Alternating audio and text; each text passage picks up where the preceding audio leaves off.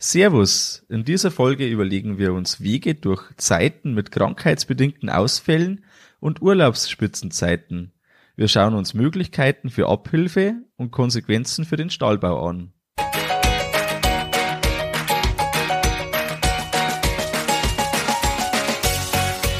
Herzlich willkommen beim Kuhstallbau und Umbau Podcast.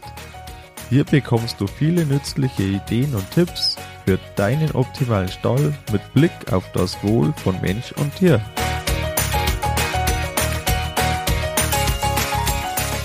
Schön, dass du da bist.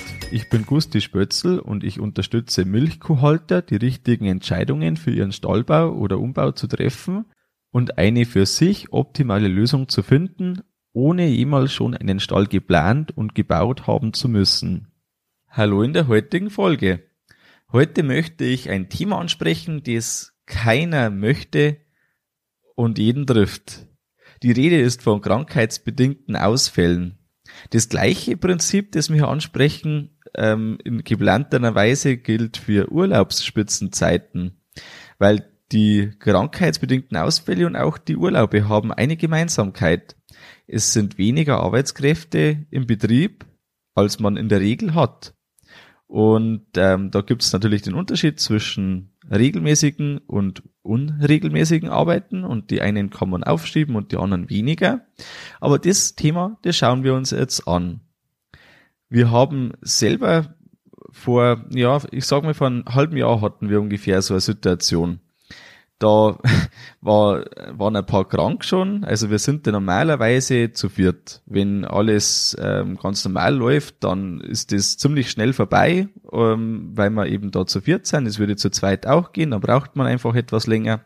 Aber da war es so, da waren äh, zuerst die erste, zweite und dann unter der Stallarbeit, Sonntagabend war das, das weiß ich, weiß ich noch gut, dann auch die dritte krank. Und das ähm, war dann so, dass dass dann ungeplanterweise natürlich äh, wenig erledigt war und dann äh, ich alleine war. Und dann überlegt man erst einmal, was macht man jetzt der Reihe nach? Da ist dann noch kurz meine Schwester eingesprungen, das war dann ganz gut. Aber trotzdem ähm, ist das erstmal einfach ungeplant, führt manchmal zu einer Überforderung und das ist was, das man schon im Stallbau auch in der Art und Weise berücksichtigen kann, ähm, als dass man das jetzt dann auch ansprechen mit gewissen Arbeitsabläufen, wie man die macht, so dass das auch alleine gehen würde, wenn es sein muss. Das hängt natürlich immer auch stark von der Betriebsgröße ab. Es gibt Betriebe, die vielleicht standardmäßig mit acht Leuten in der Stallarbeit unterwegs sind. Ähm, und dann ist das schon eine Herausforderung, wenn man mal nur zu viert ist. Aber vom Prinzip her ist es je nachdem einfach übertragen auf die Betriebsgröße und auf die ähm, Organisation im Betrieb, ähm, dass von einmal einen auf die andere Situation, dass dann einfach die Hälfte vielleicht wegbrechen kann. Ungeplanterweise. Und so war das eben da. Wir haben dann noch alles ganz gut erledigt. Ähm, da macht man halt so Sachen wie jetzt zum Beispiel die Tränken sauber oder so, macht man dann nicht mehr, das ist völlig klar. Und das bringt man dann auch äh, rüber die Zeit und ist dann froh, wenn man alles geschafft hat. Und was jetzt so ist, dass meine Eltern in den Urlaub gefahren sind, das heißt, wir sind jetzt zu zweit im Stall, ähm, haben auch die Kinderbetreuung, von dem her müssen wir da äh, uns auch etwas umorganisieren, weil natürlich das nochmal anders ist, als wenn man zu zweit das ganz ruhig angehen lassen kann. Dann geht's einmal frei, mit Kindern dabei ist manchmal etwas herausfordernder, aber insgesamt geht das normal gut. Und da kommen wir auch schon zum direkten Inhalt der Folge, ähm, nämlich was sollte man meiner Meinung nach schaffen, ähm, wenn man so einen Stall plant oder umbaut. Und dann muss man sich einfach überlegen, dass man das auch mit einem schlanken Arbeitsablauf hinbekommt, mit der Hälfte vom normalen Personal. Wenn man normalerweise zu zweit ist, alleine, wenn man normalerweise zu viert ist, zu zweit, wenn man normalerweise zu dritt ist, alleine oder zu zweit. Ähm, aber du verstehst das Prinzip, auf das ich raus möchte. Ähm, nämlich, da, wenn man jetzt so wie bei uns jetzt das mit dem Urlaub, da ist eine Urlaubssituation und das zeigt dann doch auch wieder das ein oder andere Einsparpotenzial, wo man sagt, ja, da hat sich vielleicht doch irgendeine Arbeit eingeschlichen, die man eigentlich gar nicht unbedingt erledigen muss oder nicht so oft erledigen muss, wie es gemacht wird. Ähm, irgendwas noch zusammenkehren oder so, das auch ganz gut in Ordnung ist, aber dass man vielleicht sich auch das ein oder andere Mal zumindest schenken kann. Und man merkt ja dann oft, wenn man eben dann weniger äh, Manpower sozusagen hat, dass es dann doch geht und dass es dann teilweise effizienter geht. Und das ist so ähm, der, der Nutzen draus, den man da zusätzlich hat, dass man einfach dann doch sich nochmal selbst hinterfragt, ob das alles gut so ist, wie man das macht. Gibt es vielleicht Verbesserungen? Manchmal, wenn jemand äh, das ganze Jahr die gleiche Arbeit macht und dann plötzlich jemand anders da äh, für die Arbeit da ist, dann äh, ist da auch mal einfach ein frischer Wind drin. Das kann gut sein, das kann natürlich auch zu dem führen, dass irgendwas nicht mehr so gut erledigt ist, aber das äh, sind ja die Möglichkeiten, dass man sich vorher gut abspricht. Und ähm, ja, wenn vielleicht mal irgendwas nicht ganz so sauber ist, dann ist ja das nicht sofort auch gleich alles schlecht. Und der nächste Punkt, den ich habe, dass man zwei Personen für eine Arbeit immer bereitstellt. Das ist mir ganz wichtig, weil wenn jemand ausfällt, kann sofort jemand anders einspringen. Wenn man alles selbst macht und wenn man sagt, die und die Arbeit, die kann ich nur selber machen, dann ist man ja automatisch das schwächste Glied im Betrieb. Oder wenn man sich das als Kette vorstellt, du hast da eine Kette mit zehn Gliedern von mir aus und dann machst du äh, eine Büroklammer rein selbstverständlich hält die Büroklammer nichts aus. Sobald da Zug drauf kommt, ist das Ganze gerissen und dann, äh, ja, eine gerissene Kette, die bringt nicht viel. Und so kann man sich das auch vorstellen, wenn man da selbst an sich ein starkes Glied ist, aber dann durch irgendwas geschwächt wird, dass das dann automatisch den ganzen Betrieb schadet. Und wenn man selbst ausfällt und selbst ganz viel auf einen zusammenläuft, das kann äh, krankheitsbedingt für wenige Tage sein. Es hat aber auch schon Todesfälle gegeben. Der, da trifft das gleiche Prinzip zu. Und dann schadet es dem Betrieb unglaublich. Und was unabhängig von den Krankheitsfällen ja auch noch die Tatsache ist, man kann dann selber unglaublich schlecht weg, wenn man jetzt irgendwie in den Urlaub fahren möchte oder wenn man sich einfach mal einen Tag frei nehmen möchte dann braucht man ja für die Arbeiten, mindestens die täglich anfallen, braucht man Aushilfen in irgendeiner Art und Weise. Und wenn jetzt da vielleicht nicht gerade Familienmitglieder zur Verfügung stehen, wie das ganz oft bei Familienbetrieben so ist, dann gibt es ja auch noch die Möglichkeit, dass man auf Minijob-Basis sich Aushilfen sucht, die Aushilfen dann entsprechend auch anlernt auf die jeweilige Aufgabe und da kann man sich beispielsweise wöchentlich entlasten lassen, oder auch vielleicht nur monatlich oder auch mehrmals pro Woche. Also je nachdem, wie einfach die Situation passt und wie man das auch selber haben möchte. Aber ich denke, vor allem in gewachsenen Familienbetrieben, die man ganz oft findet, da ist doch das wirklich sinnvoll, wenn man sagt, man hat lieber ein, äh, eine Hand zu viel, äh, ein, einen Kopf, der auch Bescheid weiß, zu viel in Anführungsstrichen, ähm, als das dann irgendwie zu knapp ist in größeren Betrieben, da ist das völlig normal, dass da äh, der eine ist da, da und dann, äh, was weiß ich, sieben Tage da, dann drei Tage weg und dann wieder sieben Tage da, dann vielleicht wieder vier Tage weg oder so. Das ist da völlig normal. Und da braucht's dann auch deutlich bessere Arbeitsabläufe, dass das Ganze funktioniert. Und den Gedanken von größeren Betrieben, den kann man doch ruhig auch für kleinere Betriebe zumindest äh, in der Art abkupfern, dass man sagt, so wie es für mich passt, so richte ich mir das zurecht wenn man jetzt äh, spontan ausfällt und keine Hilfe hat, erstmal anderweitig, dann gibt's auch noch überbetriebliche Möglichkeiten. Und da würde ich mich auch nicht zurückscheuen, dass man die nutzt, sollte die Situation einfach das verlangen, weil ich finde, das ist grundsätzlich eine sehr gute Sache. Äh, gemeint ist mit dem, dass man irgendwie ähm, Nachbarbetriebe hat, die einen da zu, unter die Hand greifen. Ähm, es können irgendwie Betriebshelfer sein, Melker-Aushilfsdienst, ähm, einfach Leute, die von außerhalb reinkommen, wenn es brennt. Das ist aber dann auch die Regel so, dass man zwar das vielleicht auch langerseits geplant für den Urlaub machen kann, andererseits aber hauptsächlich, wenn es brennt, hoffen, dass jemand kommt. Also bei uns in der Region ist es so, dass eher zu wenig Betriebshelfer unterwegs sind. Ähm, das heißt, es gibt dann durchaus mal längere Wartezeiten, auch wenn man das überhaupt nicht äh, brauchen kann. In anderen Regionen schaut es vielleicht anders aus. Ich habe auch schon von Regionen gehört, da ist noch schlechter als bei uns. Und von dem her Ähm, wenn die Möglichkeit besteht, dann ist das grundsätzlich eine sehr gute und wichtige Sache, dass das überhaupt gibt. Aber lieber hätte ich jemanden, der von Haus aus immer wieder da ist, weiß, wie alles funktioniert und dann sich nach, wenn jetzt ein Monat nicht mehr da war oder mal äh, drei Wochen nicht da war, dass man dann sagt, da, das und das hat sich verändert, so schaut's aus und dann, ähm, genau, viel Erfolg bei der Umsetzung oder so. Äh, ja, aber da muss das einfach wieder zum Betrieb passen, was man da wählt. Aber ich möchte dazu aufrufen, dass man sich irgendwie die Möglichkeit schafft, dass man auf jeden Fall nicht der alleinige Arbeitserlediger ist, an dem alles hängt und von dem dann zum Schluss, wenn, wenn die Kette einreißt, dass das dann zur Katastrophe auf dem Betrieb führt. Was gibt's jetzt für Konsequenzen für den Stallbau aus dem, was wir jetzt angesprochen haben? Ich finde ganz wichtig, das habe ich auch schon oft gesagt, unbedingt runde Arbeitsabläufe planen. Runde Arbeitsabläufe machen das viel einfacher, wenn man jetzt fremd auf den Betrieb kommt und da einsteigen darf, dass man sich zurechtfindet.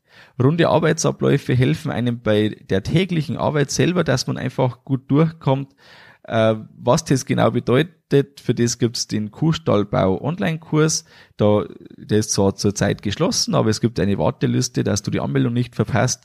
Also wenn du da tief einsteigen möchtest in das Thema, dann ist genau das ganz gut und richtig und wichtig. Aber grundsätzlich, vereinfacht gesagt, immer gut, einfach durchführbare Arbeitsschritte ist schon mal eine ganz wichtige Basis für das, und was bedeutet das auch beispielsweise vor allem in dem Bezug, dass man sagt, man hat jetzt fremde Leute da, die jetzt noch nie da waren und plötzlich da sind. Wenn man jetzt irgendwelche komplizierten Spezialsachen hat, das kann irgendeine Maschine sein, die äh, einen kleinen Schaden hat und deshalb nicht so zu bedienen ist, wie man das gewohnt ist, der Radlader von mir aus. Ähm, das kann irgendwie eine Kombination von Schaltern sein, die man drücken muss, muss dass da irgendwie dann äh, was angeht oder weiß was ich. Ich habe jetzt da kein direkt konkretes Beispiel, aber vom Prinzip, wenn man sagt, das kann nur ich machen, weil das nicht so einfach geht, dann muss man sich schon hinterfragen, oh, da müssen eigentlich die Alarmglocken angehen und man sagt dann, warum ist das so und was müsste sein, dass das nicht nur ich machen kann, sondern dass das auch andere machen können. Und wenn es vielleicht nur eine Abtrennung ist äh, in, bei den Kühen, dass man sagt, das Treiben geht leichter und man kann es dann auch alleine machen. Wenn es äh, irgendwie der Elektriker mal arbeiten muss für das, dass da irgendwas anders geschalten wird, wenn man mal eine Maschine in die Werkstatt bringen äh, lässt für das, dass dann wieder alles passt. Solche Sachen sollte man doch unbedingt, ja, also immer, immer vor Augen haben, dass man da einfach ähm, das einfach hält. Ein Beispiel im Melkstammbetrieb ist auch, dass man irgendwie sagt, der Vorwartebereich, der bietet Platz für alle Kühe. Dann, wenn ich wirklich allein bin, dann kann ich alle Kühe schon mal in den äh, Vorwartebereich treiben oder auch bei größeren Betrieben zumindest eine Gruppe, dass die vollständig Platz hat. Ähm, dann kann ich melken und dann kommt die nächste Gruppe oder ich bin dann eben fertig und kann weiter zum Füttern oder Kälber füttern oder was weiß ich wenn man schon weiß, dass man häufiger alleine sein wird und vor allem dann Betriebsgrößen, wo man sagt, gut, ähm, da geht's vielleicht noch dem Roboter, aber sonst geht's dann schon schwieriger. Vor allem so irgendwo ab 60, 70, 80 Kühen, 100 Kühen, ähm, dass man da ein, zwei Roboter hat, die einen, einem in der Arbeit deutlich entlasten, dann ist der Arbeitsablauf, so dass man das wirklich gut alleine machen kann, deutlich entspannter als beim Melkstammbetrieb. Und auch wenn die Arbeit sich dann deshalb nicht von alleine erledigt, das bestätigen mir immer wieder Roboterbetriebe, ist es doch trotzdem so, dass man leichter alleine um die Runden kommt, auch wenn es dann einfach länger dauert, wenn man es allein macht, im Vergleich zu dem, dass man sonst vielleicht zu zweit oder zu dritt ist. Wichtig einfach, je weniger Leute über Abläufe Bescheid wissen, Alarmglocken an. Und umso wichtiger wird es dann, dass man sich die Ab Arbeitsabläufe verschriftlicht, beziehungsweise äh, deutlich moderner als verschriftlichen sind äh, Videos. Man kann es ganz einfach machen, dass man mit seiner Handykamera durchgeht, dass man dann die Videos immer so äh, kleine Schnipsel, ich sage mal zwischen fünf und zehn Minuten, vielleicht auch weniger, immer eine Arbeit, ein Video und dass man sich das dann auf dem Bildschirm zum Beispiel auf dem Desktop vom Stall-PC äh, zurechtlegt, einen Ordner macht, beschriftet äh, Anleitungsvideos oder irgendwie so, dass das offensichtlich ist und dann die beschrifteten Videos vielleicht sogar mit irgendwie eins äh, Kühe treiben, zwei Liegeboxen machen, drei melken, vier füttern, wie auch immer, dass man da wirklich eins nach dem anderen hat und vor allem eben dann, wenn wenig Leute über den Ablauf Bescheid wissen, kann das so weit gehen, dass wenn man selbst irgendwie spontan ausfällt, der Betriebshelfer hergeht, schaut sich vielleicht noch die Videos an, weil er sich nicht auskennt mit dem Roboter von mir aus und dann sucht er sich das, was er braucht, schaut sich das an und findet sich deutlich besser zurecht. Auch wichtig, was passieren kann, das wird passieren. Ähm, wenn man jetzt Beispiel sagt, beim Güllepumpen.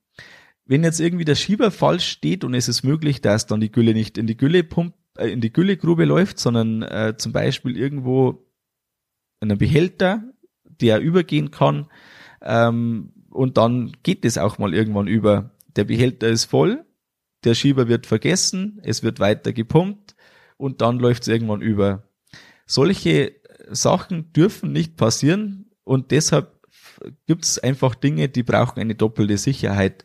Dass zum Beispiel dann ein Überlauf da ist und der Überlauf geht irgendwo hin, wo es wieder keinen Schaden anrichtet.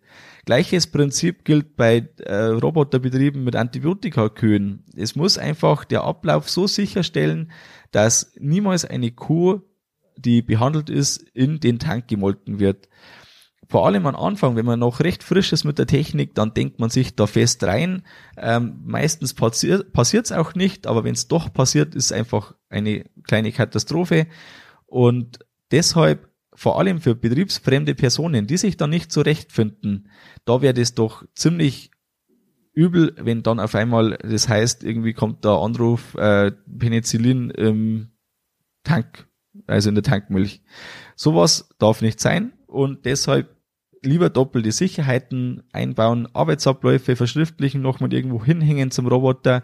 Was muss getan werden bei einer äh, behandelten Kuh? Was muss da gedrückt werden? Wie muss das eingestellt werden, dass die wirklich dann weggepumpt wird? Und da empfiehlt sich das auch, die Milch wirklich zu sammeln und dann per Hand wegzukippen, dass man sich sicher sein kann, die Milch, die ist da und jetzt kippe ich sie weg.